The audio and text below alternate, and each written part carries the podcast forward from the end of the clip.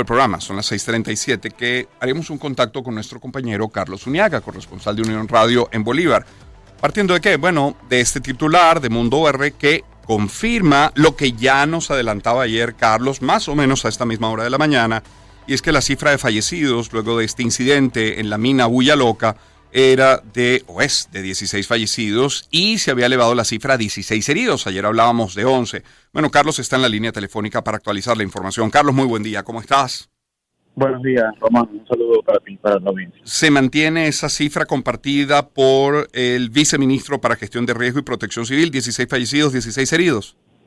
Sí, se mantiene la cifra porque en una rueda de prensa que ofreció ayer el gobernador cerca del mediodía, eh, desde el hospital de La Paragua, dijo que ese era el número eh, hasta el momento. Hoy ha convocado a otra rueda de prensa, según la Oficina de Comunicación de la Gobernación, para ofrecer un balance eh, de cómo va la operación de búsqueda, así que entendemos que la cifra podría cambiar o de no ser así, pues habrá algún otro detalle sobre cómo avanza la búsqueda de más personas en esta mina. Ayer eh, por la tarde llegó al aeropuerto de La Paragua un helicóptero de la Fuerza Armada Venezolana con varias personas de la mina Loca, algunos de ellos sobrevivientes eh, del deslave, fueron recibidos entre lágrimas, emoción por sus parientes, quienes más temprano eh, protestaban, reclamaban en las calles del pueblo eh, pidiendo mayor apoyo, pidiendo combustible para los pescadores, para los lancheros y así continuar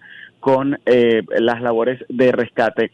Em, nosotros hablamos con algunas de las personas que se bajaron de, este helicóptero, Román, y, y hay testimonios variados. Hablamos con una persona, con una señora que formaba parte de un equipo de salud que estaba ahí en la mina y ella estuvo ayudando a, eh, a, las personas, a las víctimas, ella nos dijo que ya no hay heridos en, en Loca. Mm. Eso coincide con otros testimonios también de otros eh, sobrevivientes, de otras personas que estaban en la mina. Un señor con el que hablamos, que también es minero, él nos dice que cree que ya no hay más personas. Otras personas con las que hablábamos nos dicen que es posible que sí pero la verdad es que la, diversidad de testimonios está basado en que no hay un control, no hay un censo, no hay un número específico eh, de personas que ellos siquiera estimen, aunque la verdad a través de las redes sociales hay videos donde algunos pobladores dicen algunas cifras, pero atendiendo a los hechos, ninguno coincide y no tiene certeza eh, para saber exactamente cuántas personas habían eh, en esa eh, enorme fosa de, de, 100 metros de ancho por 30 o 35 de profundidad, según el propio testimonio eh, del gobernador, quien también ha dicho que la situación en esa mina era, digamos, no había control, no había un censo. Nosotros ayer le consultábamos qué va a ocurrir con esta mina, si se va a tener mayor control de la Fuerza Armada, si se va a clausurar, si se va a tomar alguna medida el gobernador dijo que es algo que ni siquiera está en conversación en este momento. Dijo que eso no se ha tomado en cuenta. Eh, eh, bueno, hay que entender que en la Paragua eh, la, principal y casi la única actividad económica es la minería. La mayoría de los habitantes viven de esto. Cuando asistíamos a los funerales, a los sepelios ayer, bueno, los familiares que lloraban a los fallecidos también eran mineros, no de Bullaloca, pero de otras, y eso nos hace entender que todos viven de eso, que es una tragedia sí, que los enluta, eh, que les causa mucho dolor, mucha tristeza, como se sentía ayer en las calles del pueblo y específicamente eh, en el cementerio, pero cuando, cuando baje, vamos a decir, la, la, marea de, de, esto que está pasando, todos ellos van a volver a la mina. No Bulla Loca quizá, pero a otras de la Paragua, porque es, es de lo que viven. Claro. Yo, yo me imagino, Carlos, Carlos Uniaga, nuestro compañero corresponsal en Bolívar, que todos estos testimonios se van aportando a la investigación que deben llevar las autoridades, pero que te va permitiendo también a ti, a título personal, cómo, cómo ir reconstruyendo lo que pasó y, y, cómo, cómo resumir desde el momento en que se da ese deslave, ese derrumbe, hasta, hasta hoy, cuando todavía hablamos de operativo de búsqueda y rescate. Que, ¿Cómo describirías lo que allí ocurrió sin haber estado en el lugar? Sí, bueno, la, diversidad de testimonios que hemos que hemos obtenido desde que llegamos a la Paragua, ya no estamos en la Paragua, anoche regresamos porque justamente esta conferencia de prensa del gobernador será en Puerto Ordaz, así que esperamos. ¿A, qué hora, perdón? a las 10 de la mañana, ha convocado la Secretaría de Comunicación. Eh, eh, bueno, lo que nos cuentan los familiares, los sobrevivientes, es que em, los mineros estaban trabajando, ¿no? Había un grupo de mineros en el borde de, del, hueco de la fosa que tenía como forma de embudo. Ellos la describen así. Arriba era más ancha, abajo era era más eh, angosta y había gente trabajando como en tres niveles, unos más profundos, otros eh, en un nivel siguiente y otros estaban arriba.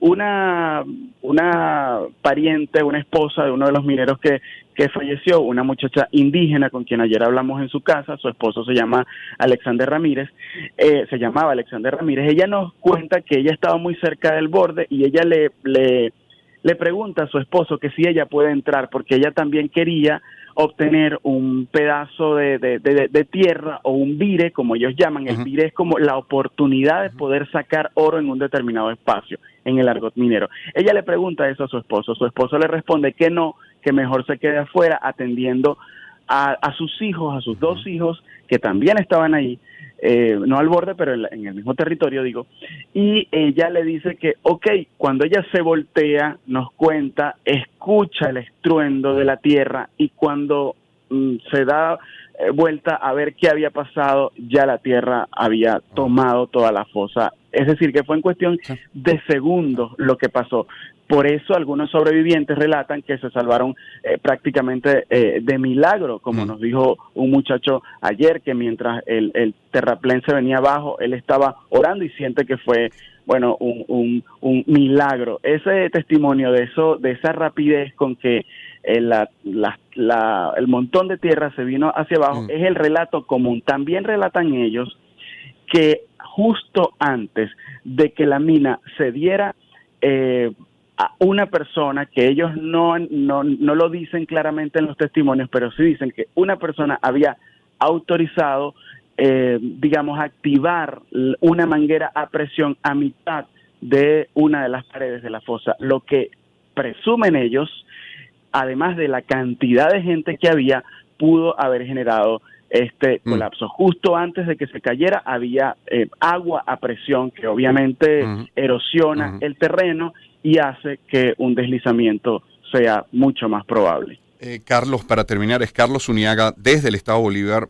Por lo menos hasta ayer, cuando estabas en la zona, ¿podrías describir cómo era el lugar? Yo imagino que habrá mineros intentando también ayudar en las labores de búsqueda y rescate, imagino familiares intentando recibir información, imagino por supuesto efectivos de distintos organismos, no sé si prensa como tú, compañeros, ¿cómo están los accesos a esa zona?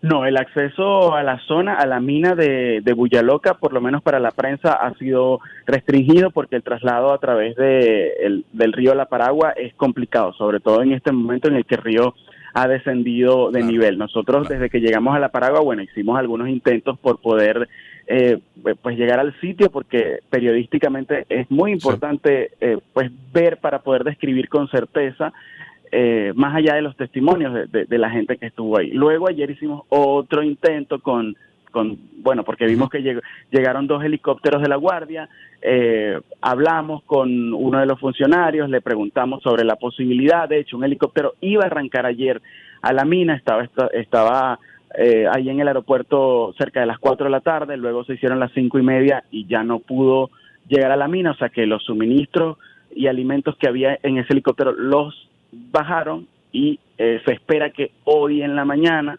arranque a la mina para llevar suministros, una carpa que va a instalar de protección civil y funcionarios de ese mismo organismo y em, de la Fuerza Armada, pero no hemos tenido acceso. Lo que nos cuentan eh, los sobrevivientes y los familiares, que aunque no estuvieron allí, pues conocen la zona y han estado allí, es que es una de estas minas que está cercana a una de las comunidades indígenas, incluso ellos también dicen que en medio de esta situación, de esta tragedia, también perdieron la vida algunos eh, residentes, habitantes, nativos de comunidades indígenas y los propios indígenas de la zona pues rescataron los, eh, los cuerpos y se y se los llevaron para darle sepultura de acuerdo con sus costumbres, con su con su digamos su cultura.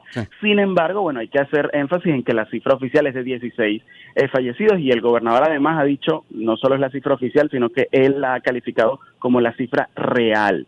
¿No? tomando en cuenta la, la, diversidad de números que, que, se ha, que se ha difundido. Pero básicamente es eso, este enorme hueco, como te lo describí al principio, de unos 100 metros de ancho, 30 o 35 metros de, de profundidad.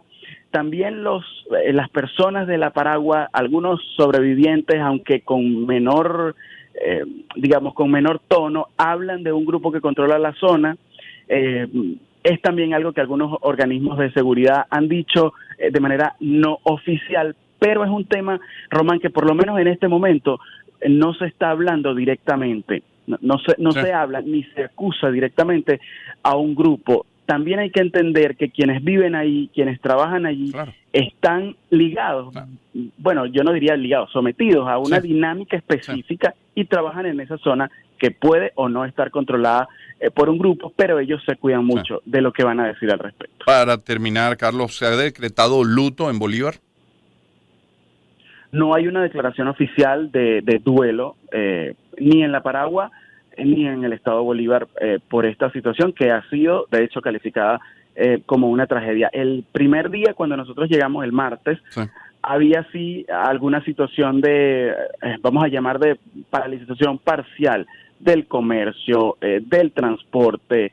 Había mucha gente agolpada en el puerto Huácara, que es el que, es de donde se parte justamente hacia esta mina, pues angustiada, preocupada, esperando eh, respuestas, eh, viendo cada curiara, cada lancha que iba llegando para ver si, si traía algún cadáver. Ya ayer la cantidad de personas era mucho menor mm. en este en este puerto porque bueno la digamos la, la intensidad de, la situación ha ido eh, disminuyendo, pero no. Respondiendo a tu pregunta, no hay una declaración oficial de luto de duelo. Bien, agradecidos Carlos y obviamente muy pendientes de esa rueda de prensa de las 10 de la mañana para actualizar información.